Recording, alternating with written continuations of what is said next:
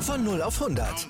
Aral feiert 100 Jahre mit über 100.000 Gewinnen. Zum Beispiel ein Jahr frei tanken. Jetzt ein Dankeschön, rubbellos zu jedem Einkauf. Alle Infos auf aral.de.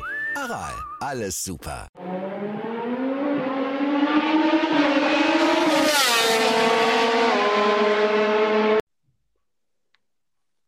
Hallo und herzlich willkommen zu Fleck to Fleck, dem deutschen MotoGP Podcast. Heute mit der Review zum Österreich Grand Prix. Und ich bin heute natürlich auch wieder nicht alleine. Der Jan ist natürlich auch wieder mit dabei. Hallo Jan. Hallo Julian. Ja, und heute, wie schon erwähnt, mit der Review zum Österreich Grand Prix.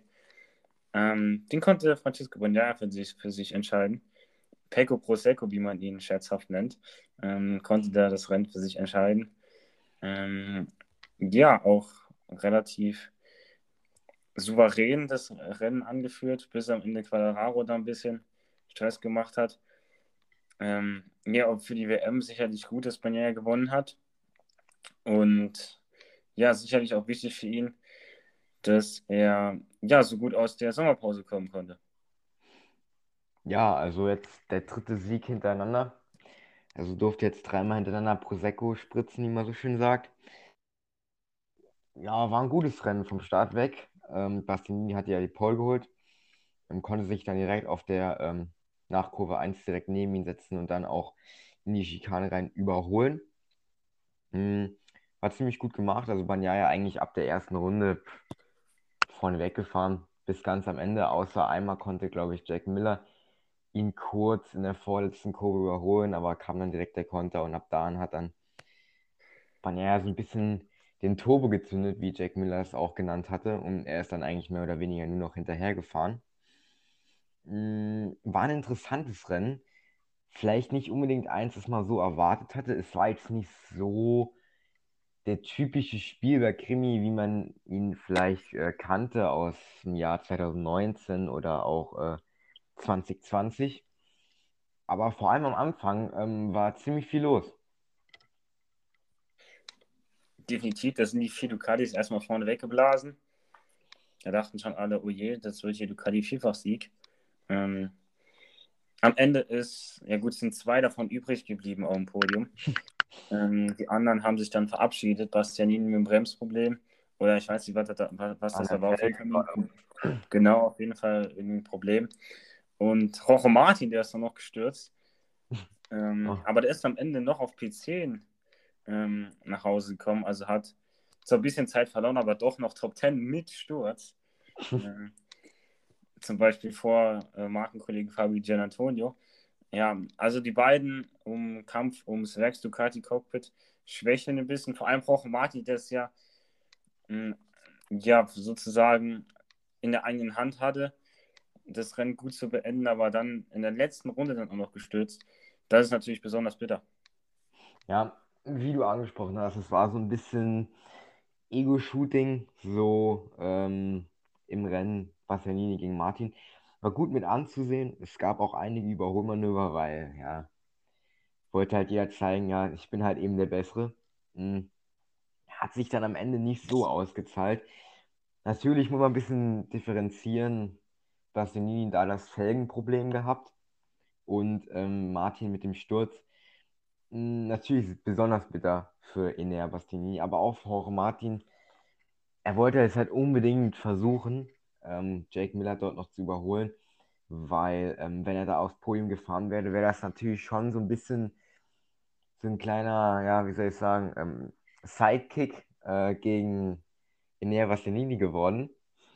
Von daher ein bisschen bitter für ihn, aber immer noch Top 10. Das ist schon, ist schon interessant. Er wird dann Zehner mit einem Sturz, 17 Sekunden Rückstand.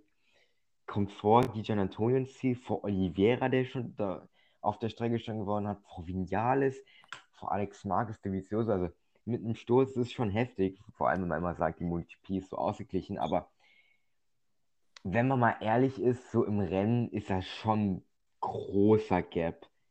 Ich meine, Lorenzo Savadori, der letzter geworden ist, ähm, hat 46,666 Sekunden Rückstand. Okay, Testfahrer, ähm, holen wir halt Raul Fernandes Official Driver, 42 Sekunden Rückstand. Ähm, okay, hier wird zwar noch Remy Gardner, wird zwar noch gelistet, aber der ist ja dann, glaube ich, äh, hatte den dritten Sturz am Wochenende im Rennen, also komplett verkurses Rennwochenende, aber auch von einem, da war nichts. Ähm, also man lässt sich von den Zeitabständen so in Trainings und Qualifyings leicht irritieren, wo meistens 20 Fahrer innerhalb ja, 1,2, so eine Sekunde so ungefähr. Aber im Rennen, wenn es dann wirklich auf die Pace ankommt, dann gibt es da schon Unterschiede. Dann von den Ducati-Jungs kann man, denke ich, noch die Muni-Leute äh, da positiv hervorheben. Und zwar Luca Marini und Marco Bezzecchi, die da beide in den Top 10 auf Rang 4 und 9 nach Hause gekommen sind. Ja, Marco Bezzecchi wieder bester Rookie. Ähm, auch deutlich vor Fabio Giannatoni, nicht mal ganz so deutlich, halbe Sekunde, also eigentlich gar nicht deutlich, aber halt schon gut. Ähm, aber Luca Marini war deutlich vor seinem Teamkollegen, nämlich 8 Sekunden. Ähm, und ja gut, 6 Sekunden vom Podium weg ist schon etwas. Aber zum Beispiel äh, Soran Sarko in Schach gehalten. Und ja, also Luca Marini jetzt, also der kommt immer besser in Fahrt. Ähm, ja, glaubst du, ihn wird das ein bisschen, sagen wir mal, also, ja, ärgern, dass er nicht auf der Liste ist für den Ducati-Werksplatz?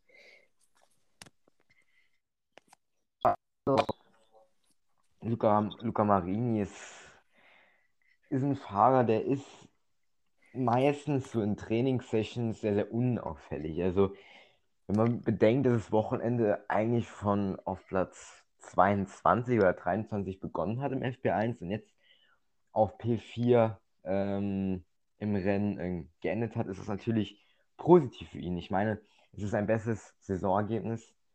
Ähm, er ist zwar immer noch 8,3 Sekunden weg vom Sieger Pecco Bagnaia, aber man muss auch sagen, er ist von, glaube ich, Platz 13 gestartet, hat ein Qualifying den Platz um, glaube ich, 37.000 so ungefähr verpasst, den Spot in Q2. Also mh, hm, Luca Marini gefällt mir sehr, sehr gut, aber auch Marco Besecchi macht einen wahnsinnigen Job. Ich glaube, der ist vom P18 oder so ins Rennen gegangen, jetzt auf P9 als Rookie.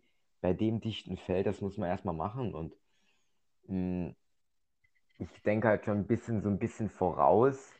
Ich meine, wir wissen ja, Bassinini und Martin, die sind im äh, Fight um den Werksplatz. Ähm, aber derjenige, der ihn bekommt, muss halt auf einen Zweijahresvertrag hoffen. Ich denke auch, dass er den dann bekommt, derjenige, so mindestens Zweijahresvertrag. Weil ich glaube, ein Jahresvertrag macht eigentlich nicht viel Sinn. Da hat man mal eine schlechte Saison und dann ist man direkt wieder weg oder was. Ich meine, das hat man beim Jack Miller auch nicht gemacht. Deswegen, warum sollte man das bei äh, Bassanini oder halt Jorge Martin machen? Hm. Dennoch, für so in zwei, drei Jahren, Luca Marini, also ich denke auch, dass er diese Saison noch sein erstes Podium wird einfahren. Vor allem jetzt Misano, Home Turf, hat er letztes Jahr äh, eine Front Row geholt ähm, auf der Strecke. Also scheint ganz gut zu liegen. Ihm natürlich auch als Italiener, Misano, alles drum und dran. Das passt natürlich wie äh, Butter aufs Brot. Aber auch Marco Besecchi gefällt mir sehr, sehr gut. Und früher oder später muss man die beiden auch als Kandidaten ähm, für das äh, Werksteam ähm, ja, halt einfach auf die Liste setzen. Auch manchmal finde ich schade, dass Johann Zarko da nicht so in, ja, noch nicht so in dem Pack dabei ist, aber P5 ist in Ordnung. Ähm, hat meistens wahnsinnige Trainings, ist gut in Qualifyings, ähm, schafft es halt dann nicht im Rennen so das, was er kann, umzusetzen. Aber ähm, trotzdem, die drei, die sind trotzdem sehr, sehr stark und das dauert nicht mehr lange, bis auch dann äh, Marini so ein bisschen anklopft bei Ducati.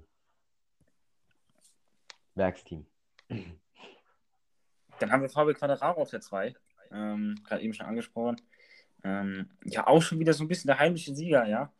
Hat ja, sich ja. hier ähm, wieder Platz 2 so ein Podium äh, erkämpft. Eigentlich auf einer Strecke, wo es am Anfang wieder nicht so gut aussah. Ähm, ja, hat wieder Boden auf der Leichtsberger Robot gemacht auf seinen in der WM noch stärksten Verfolger, hat auf Banyaya nur ein paar Punkte verloren. Also die anderen japanischen äh, Motorräder, für die sieht es nicht so gut aus, aber Quadraro, der ist da irgendwie vorne immer dabei. Wenn man ehrlich ist, hat Quadraro das Rennen, ja, wie du sagst, insgeheim gewonnen. weil er hat nur fünf Punkte auf Banyaya ähm, verloren. Ich glaube, Banyaya ist jetzt 44 Punkte weg. Ja, genau, 44 Punkte. Und Leich müsste weg sein. Ähm, ist natürlich besonders bitter jetzt für Leich. Also, also man sagt ja, ja, Aprilia liegt ja auf jeder Strecke bekanntlich ziemlich gut, aber an dem Wochenende fand ich das alles ein bisschen wackelig. Leich auch nicht in Q2 gekommen direkt, hatte auch Freitag Probleme gehabt, auch im Nassen so ein bisschen im FP1. Also das hat nicht so direkt harmoniert wie auf anderen Strecken. Das soll jetzt nichts heißen. Platz 6 ist immer noch, ist immer noch gut. Andere Fahrer würden sich wünschen, wenn man ähm, Platz 6 hört. Honda. Ähm, deswegen, also es ist immer noch kein Weltuntergang, aber er kämpft um die, um die WM und hat jetzt, äh, wie viele Punkte in der Gruppe? 10 Punkte. Er hat 10 Punkte jetzt auf Quadraro verloren, auf einen Fahrer, der mit einer Yamaha fährt in Österreich ah, bekanntlich ja eigentlich soll das nicht so liegen, aber es ist eigentlich schon, obwohl Lech gesagt hat, ähm, es ist das Bestmögliche, was er rausholen konnte, ähm, ein bisschen enttäuschend, weil er hat zehn Punkte jetzt verloren, wieder mal auf Quadraro und Quadraro hat sozusagen seinen WM-Abstand WM wieder vergrößert.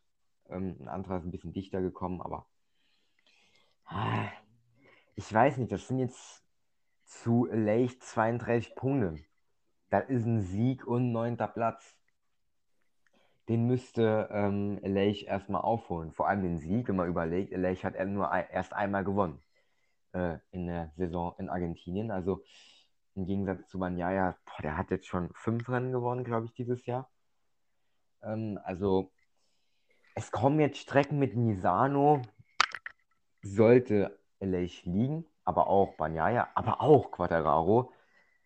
Also die müssen aufpassen, dass ihnen da Quadraro jetzt auch in, in ähm, Misano nicht enteilt. Äh, dann haben wir noch ein Europarennen in Aragon ähm, am 18.09.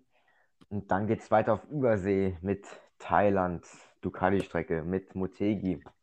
Würde ich eigentlich auch sagen, Ducati-Strecke. Und dann weiter mit äh, Phillip Island und Malaysia. Also es kommen noch ein paar unbekannte Strecken. Da wissen wir halt nicht, was da passieren wird. Aber Quattarao macht es halt einfach immer gut. Und speziell jetzt auf diese, äh, in diesem Rennen. Anfangs dachte man, wie viel da war er da? Äh, Fünfter, oder? So nach der, äh, oder Sechster, Fünfter oder Sechster war er da. Äh, nach der ersten Runde. Und da habe ich eigentlich nicht mehr damit äh, daran geglaubt, dass er da die vier Ducatis vorne äh, noch ähm, einholt. Natürlich, auch Martin dann am Ende gestürzt und in der Bastianini äh, den Ausfall gehabt, aber die Pace muss man erstmal an den Tag legen. Ich glaube, der hat ungefähr anderthalb Sekunden aufgeholt. Auf die Ducatis, was sehr, sehr stark ist. Und er war auch am Ende des Rennens klar der schnellste Mann äh, auf der Strecke. Und das muss man ihm einfach zugute halten. Und auch, ähm, wie er es gemacht hat. Ich meine, das Überholmanöver äh, in der Schikane, ich glaube, das war eins der pff, einzigen Überholmanöver dort, die ich überhaupt in einem Rennwochenende gesehen habe, im MotoGP-Rennen. Ähm, also, ja, es war schon stark, wie er es gemacht hat. Er hat gesagt, Miller hat ein bisschen zu früh gebremst, er ein bisschen zu spät. Da konnte er halt dann äh, außenrum, ja, hat zuerst außenrum und dann innen vorbeigehen. Es war sehr, sehr stark gemacht, aber da frage ich mich dann auch immer. Miller und Martin, die machen da vorne dann den Geilen und fahren da, ähm, wie als würden sie um den Sieg fahren. Klar, es ging ums Podium, um P2, aber ich weiß nicht, wir haben doch gewusst, Quadrao kommt von hinten und warum muss man sich dann so als Team so ein bisschen immer im Weg stehen? Ich verstehe es nicht. Warum nicht einfach zusammen kämpfen, um Quadrao halt auch ein bisschen zurückzuhalten, weil das hätte Banyaya natürlich auch gut getan. Wäre Quadrao nur Vierter geworden, dann hätte äh, Banyaya anstatt nur fünf Punkte zwölf Punkte gut gemacht. Das ist schon mal was anderes. Also, die haben sich selbst so ein bisschen im Weg gestanden. Definitiv. Böse Zungen würden jetzt sagen, Quadraro hat es gut. Dem äh, kann da vorne kein Team, äh, kein Teamkollege im Weg stehen, weil da vorne ist ja kein Teamkollege von denen. Mhm, die sind nämlich weiter hinten anzusiedeln. Andrea Dovizioso, der da einen Punkt geholt hat, der Rekordsieger in Spielberg, glaube ich. Ja. Genau und die anderen Yamaha sind ausgeschieden. Also, ähm, ja, würden wir ähm, Quadraro jetzt mal außer Acht lassen, dann haben wir eigentlich schon so eine zweite Honda-Situation. Das ist von den, ja. äh, von den Teamkollegen nicht gut.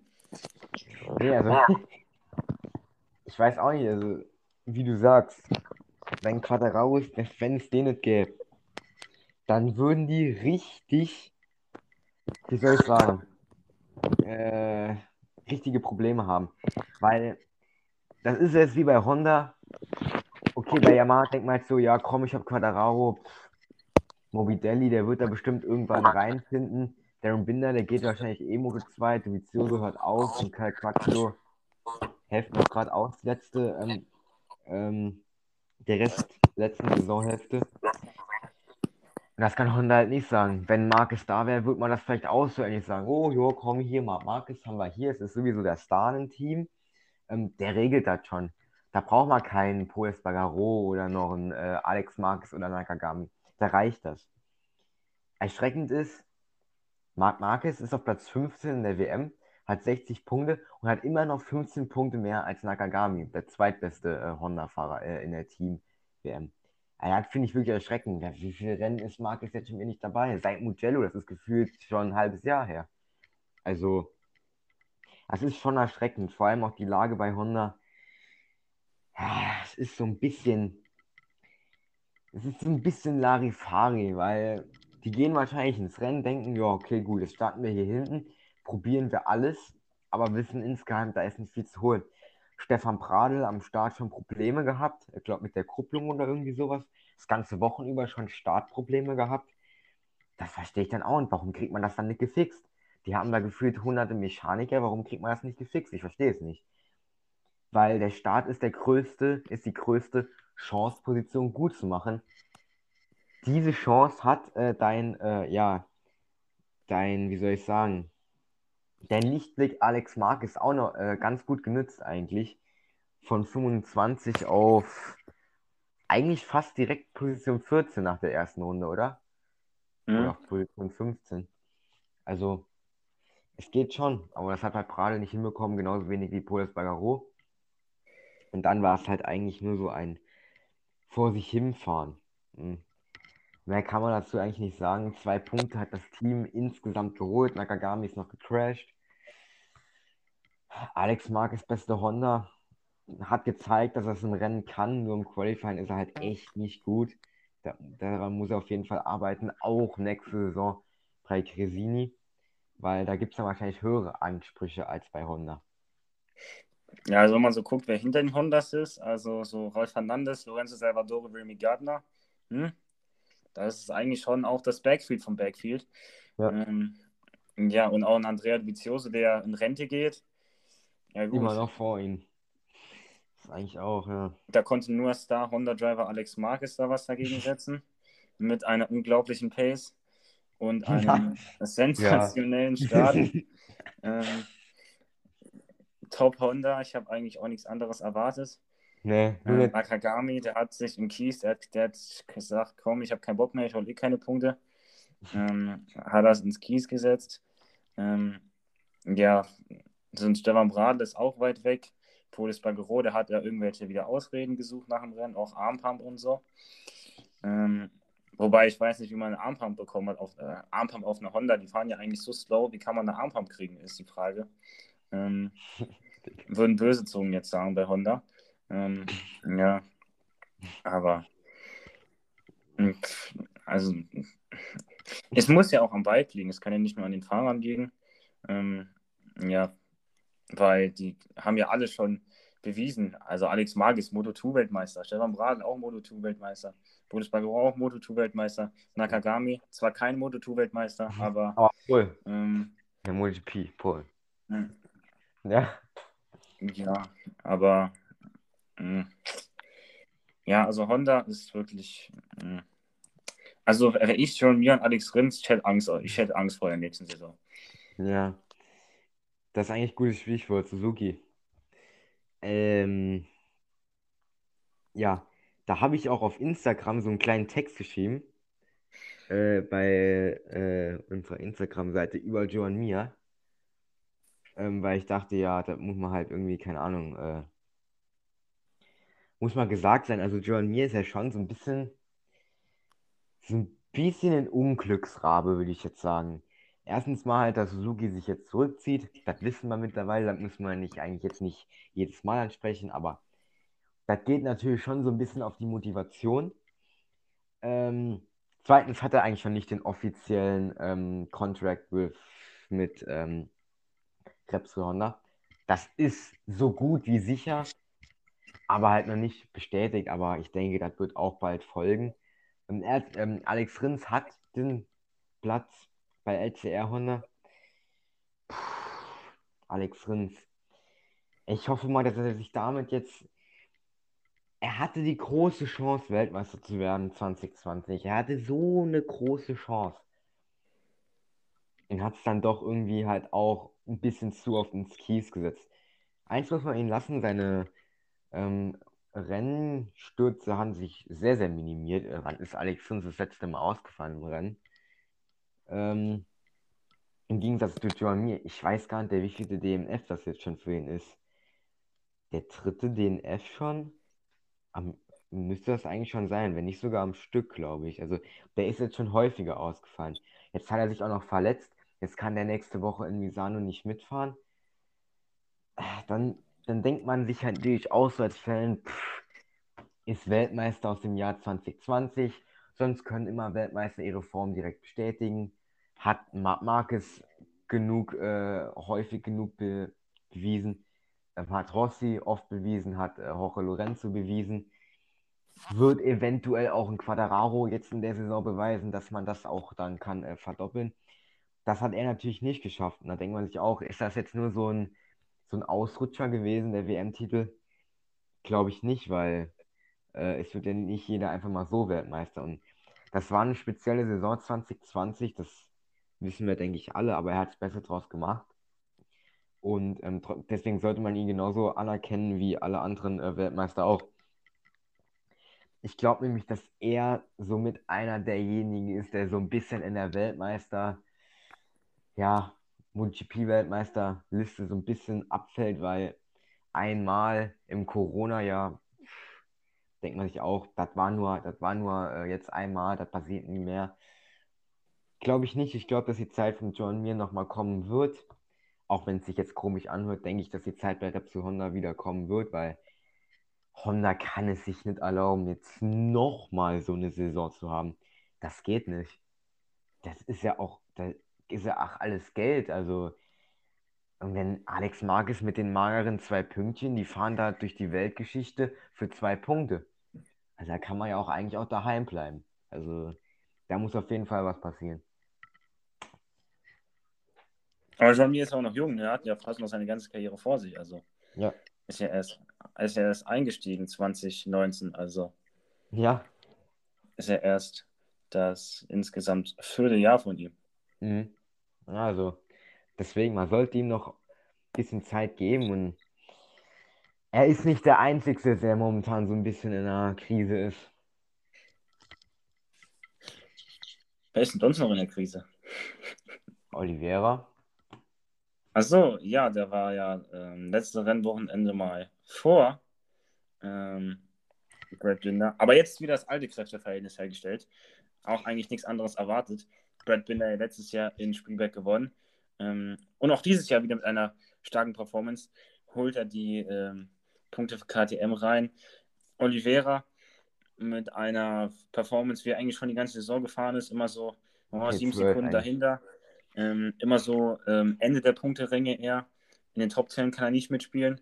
Ähm, und die anderen zwei äh, äh Tech 3 Jungs, wie eigentlich schon die ganze Saison bodenlos unten.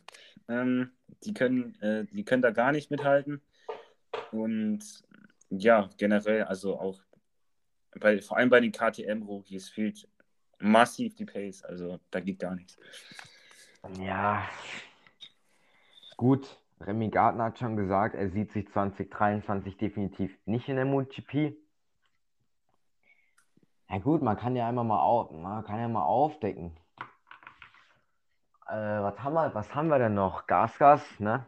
Für alle die, die es dann mitbekommen haben, werden 2023 als ähm, äh, KTM Tech 3 Ersatz ist immer noch eine KTM, aber halt äh, eine andere Marke, ähm, ja, halt in die MotoGP ähm, reinstarten. Die warten nur auf Sergio Garcia und Isan Guevara, aber das dauert ja nicht so lang. Also, das ist ja, die sind da in zwei Jahren sowieso da, gell, Julian? Ganz schön. Oh, nein, nein. Weltklasse. Da warten die schon drauf, die zwei jungen Spanier. So. Und ähm, da ist noch ein Platz frei. Da hat übrigens auch Paul Espargaro hingewechselt. Also für Pol ist die Zukunft schon mal geklärt. Das finde ich ganz gut, weil Paul Espargaro kann Motorrad fahren. Das hat er häufig genug bewiesen. Vielleicht ist es dann bei KTM, aber eigentlich auch so mit Honda so ein bisschen der, ja, einer der schwächsten Hersteller. Und eigentlich Yamaha kann man da eigentlich auch noch reinpacken. Also Yamaha hat halt nur Quadraro. KTM hat eigentlich nur Brad Binder, der auch mal an dem Wochenende endlich mal sein Qualifying auf die Reihe bekommen hat. War da, glaube ich, mal ein Q2. Also auch mal ein kleiner Fortschritt bei ihm. Ähm, na, KTM und Honda, das ist KTM zwar schon noch deutlich besser, aber so Richtung Podium und Sieg habe ich die eigentlich auch schon lange nicht mehr gesehen. Also da war in den letzten Jahren auch mal besser. Und ja, Brad Binder macht seinen Job gut. P7, 9 Punkte. Oliveira P12, 4 Punkte, insgesamt 13. Fürs Team, das sind 11 mehr als Honda geholt hat. Also, das ist schon mal ziemlich positiv. Aber natürlich nicht das, was sie erwarten, äh, von sich selbst erwarten. Wir kurz zurück zum Fahrerkarussell, da haben wir natürlich dann noch einen Platz bei Gasgas frei. Die beiden Muni-Plätze sind auch noch nicht bestätigt, vorher 46, aber da gehe ich mal davon aus, dass da Besecchi und Marini noch eine äh, Saison äh, bleiben werden. Ähm, RNF Aprilia ist noch alles frei. Da ist natürlich dann so ein bisschen die Frage, RNF, wen, wen haben wir da bei RNF? Also Darren Binder geht wahrscheinlich in die Moto 2, Dovizioso hört auf, also da werden komplett zwei neue Fahrer hinkommen überlegt man eventuell in Oliveira zu RNF, aber dann überlegt man auch vielleicht in Oliveira zu Gasgas. Dann hat man aber auch noch in der unteren Kategorie, haben wir vielleicht sogar noch einen Augusto Fernandes. Also es ist nicht so einfach.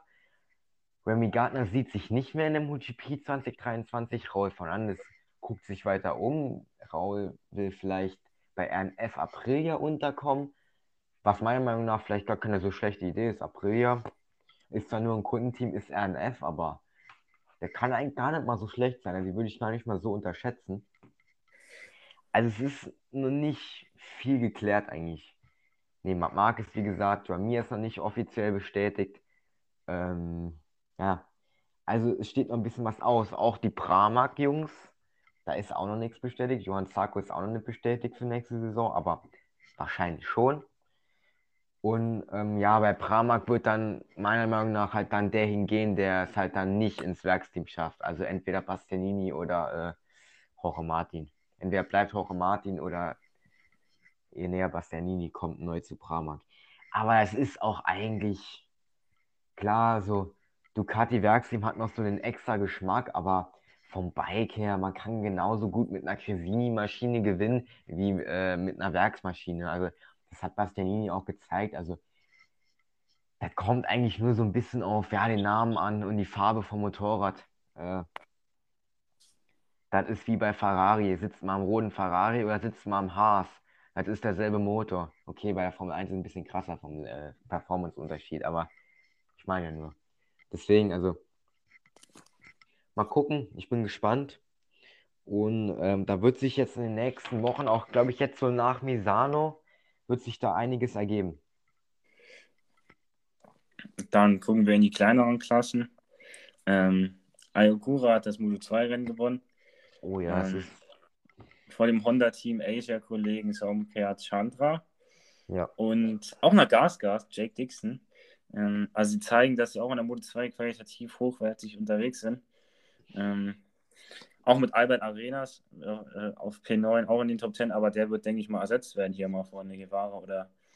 Ähm, die, die, müssen eigentlich beide hoch, Guevara und äh, Garcia. Da müssen, die Jake, da müssen die Jake Dixon und Arenas hier mal äh, den, Platz freimachen, denke ich, für die zwei qualitativ hochwertigen Moto 3-Fahrer.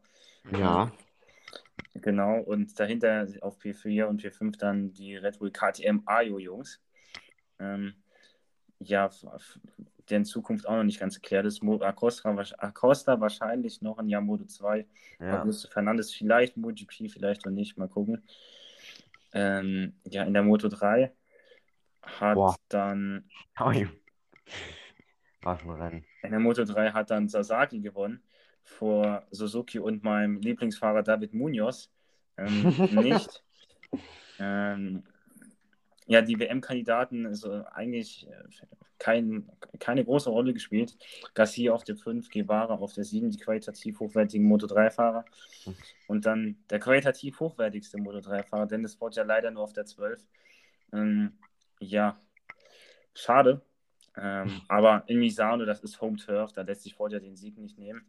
Ähm, fährt ja auch kein Fanati mit in der Moto 3, von daher sollte das eigentlich kein Problem sein. Und ja, generell die nächsten Rennen sollte eigentlich wieder Forger gewinnen und dominieren und das ist jetzt dann noch Ende, am Ende dann als WM-Führer rauskommen. Ne?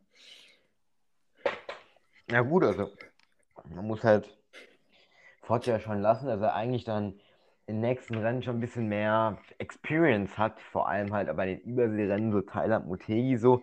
Da ist ein Isan, soweit ich weiß, noch nie gefahren. Garcia schon, aber Guevara da noch nicht. Also wird es auf jeden Fall da so ein bisschen ein Vorteil sein. Aber was das bitte für ein Rennen von Sasaki, das war ja unglaublich. Ja, erstmal Pole, Double Long Lap Penalty hat er vorm Rennen halt aufgebrummt bekommen. Ich glaube noch von äh, äh, Silverstone oder so. Musste er da absitzen.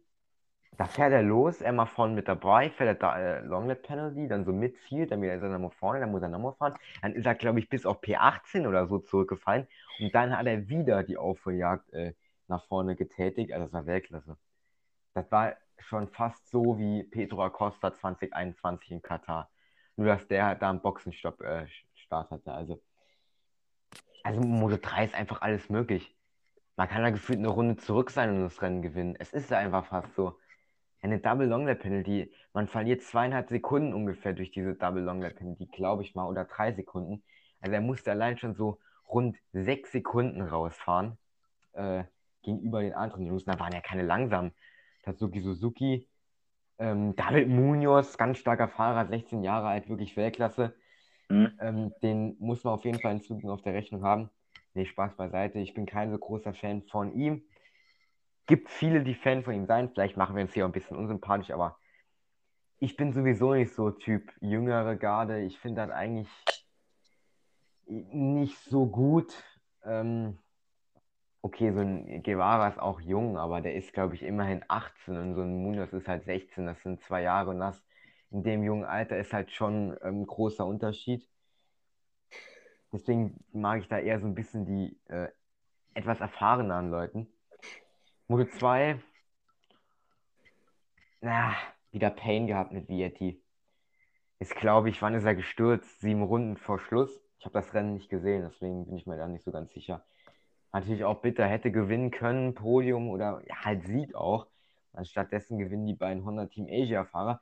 Was natürlich auch bitter ist für Nakagami. Nakagami fällt aus, MotoGP, Kiesbett und Ogura gewinnt, der halt eigentlich im, ja, im Fight ist äh, mit ihr Nakagami um den LCR Honda Seat. Also da wird auch bald eine Entscheidung fallen.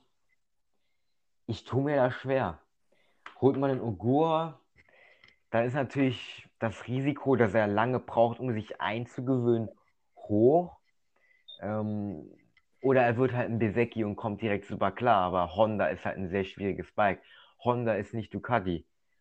So ein Besecki hat sich so gut eingelebt dort, weil halt italienisch, Ducati, das Bike funktioniert super gut. Man muss auf der Geraden allein kann man schon nichts mehr falsch machen. Also, der aus der Ducati sitzt, der hat eigentlich ja Top 15 vorprogrammiert eigentlich. Ich glaube, weiter hinten kann man da eigentlich fast nicht sein mit dem Motorrad. Ähm, und deswegen eine Honda dann auch ein wirklich schweres Bike. Ich meine, Nakagami hat Erfahrung, er ist seit 2018 jetzt in der MotoGP, hat jetzt schon 18, 19, 20, 21. Da ist sein fünftes MotoGP jetzt. Also er weiß schon, wie man fährt, nur er hat es halt noch nie wirklich hinbekommen. Zweimal Vierter ist, glaube ich, sein bestes Ergebnis in der MotoGP. Also muss ich schon mal überlegen, holt man einen jungen wilden Ayogura wo das Risiko ist, dass er sich, dass er lang braucht, um sich einzugewinnen, aber auch möglich ist, dass er sich schnell eingewöhnt. Oder behalten wir Nakagami, der zwar nicht so die Leistung bringt, aber wo wir wissen, dass er Spike kennt und dass er Motorrad fahren kann. Zwar die Leistung nicht bringt, aber also wenn sie auf einer sicheren Variante wollen sein, würde ich Nakagami behalten, weil ich weiß nicht, ich finde, der, der kennt das Bike, der weiß eigentlich, wie man mit der Honda fährt. Der kann auch schnell sein. Nakagami kann unglaublich schnell sein. Darf man nicht unterschätzen. Und so ein Ogura, natürlich, wenn er jetzt Weltmeister wird, muss er ja hoch. Also, ne? Dann ist das was anderes. Aber wenn er jetzt kein Weltmeister wird, dann würde ich mir es nochmal überlegen.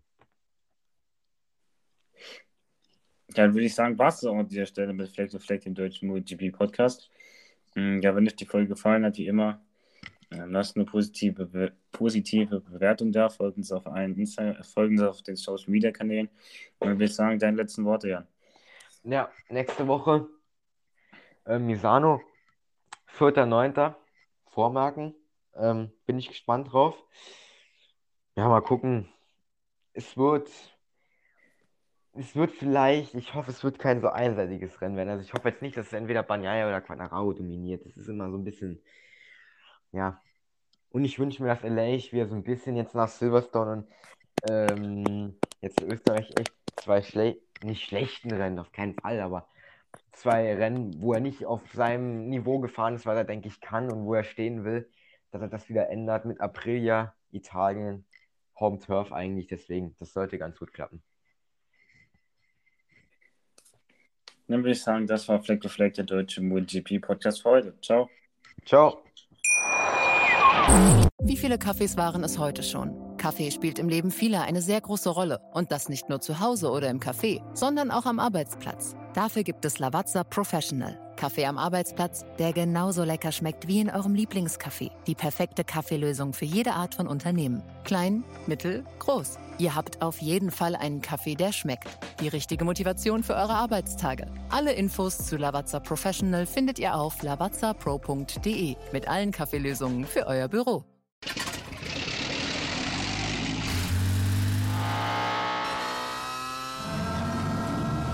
Von 0 auf 100. Aral feiert 100 Jahre mit über 100.000 Gewinnen. Zum Beispiel ein Jahr frei tanken. Jetzt ein Dankeschön, rubbellos zu jedem Einkauf. Alle Infos auf aral.de. Aral, alles super.